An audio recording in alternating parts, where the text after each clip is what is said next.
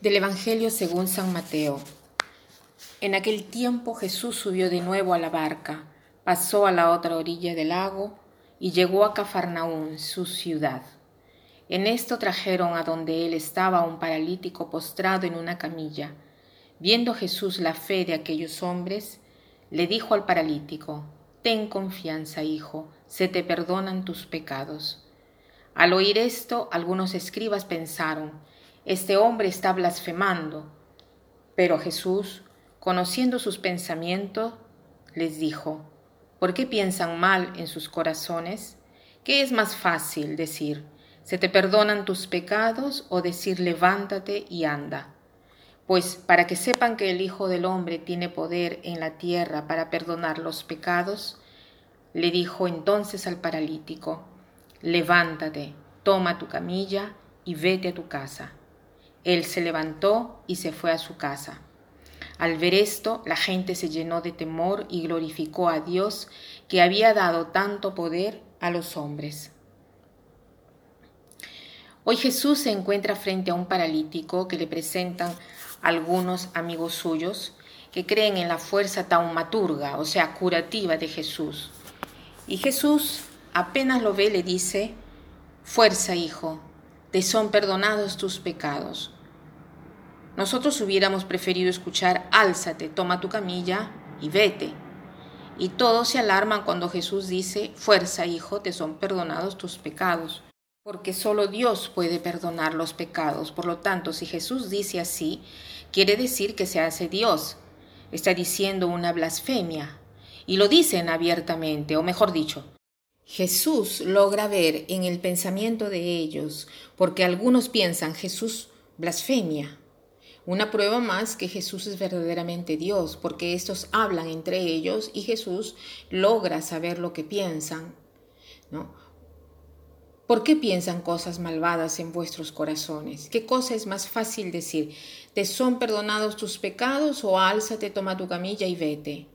Obviamente la respuesta es te son perdonados tus pecados, porque ninguno puede constatar que puede perdonar los pecados. En cambio, álzate y camina es más comprometente. Y Jesús, para demostrar que puede perdonar los pecados, dice, álzate, toma tu gamilla y vete, da la prueba que puede perdonar los pecados porque realmente el hombre se alza y va a su casa caminando.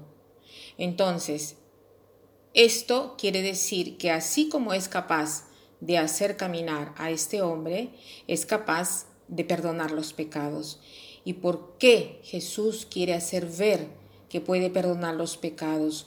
No solo sanar, sino que le interesa el alma, el corazón, que sea liberado de las ataduras del mal. Porque es muy importante descubrir el sentido del pecado. Si no tenemos el sentido del pecado, tenemos otra cosa que lo llamamos sentido de culpa o remordimiento. Es muy diverso. El hombre de hoy no tiene el sentido del pecado. El sentido del pecado se tiene solo si se cree en Dios, porque el sentido del pecado es cuando se siente que se ha equivocado, pero siente que hay alguien que puede perdonarlo. Siente que la relación con este alguien que lo ha hecho, que lo ha regenerado, que lo ha creado, existe, pero que ha estado restaurado por Dios mismo. O sea, no tiene miedo de admitir los errores porque siente la paz, ya que sabe que Dios es más grande que el pecado.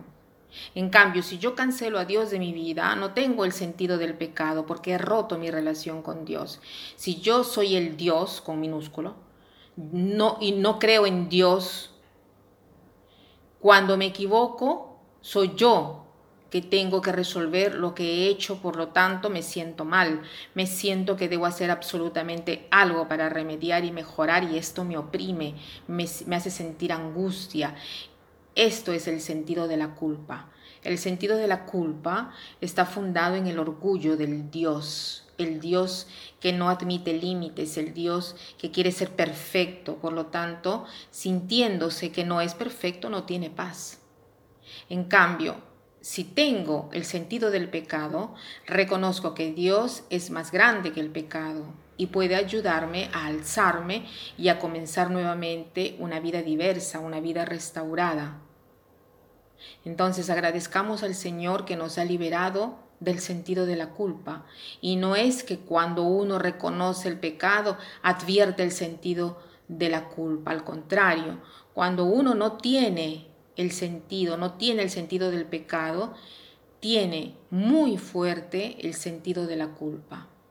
Pidamos al Señor de tener el sentido del pecado, ese sentido que te deja la, que te deja la paz, no porque no has hecho nada, sino porque sabes que Dios es más grande que el pecado y que te puede ayudar a renovarte. Y para terminar, la frase de hoy es, la diferencia entre un santo y un pecador es que cada santo tiene un pasado y cada pecador tiene un futuro. Que pasen un buen día.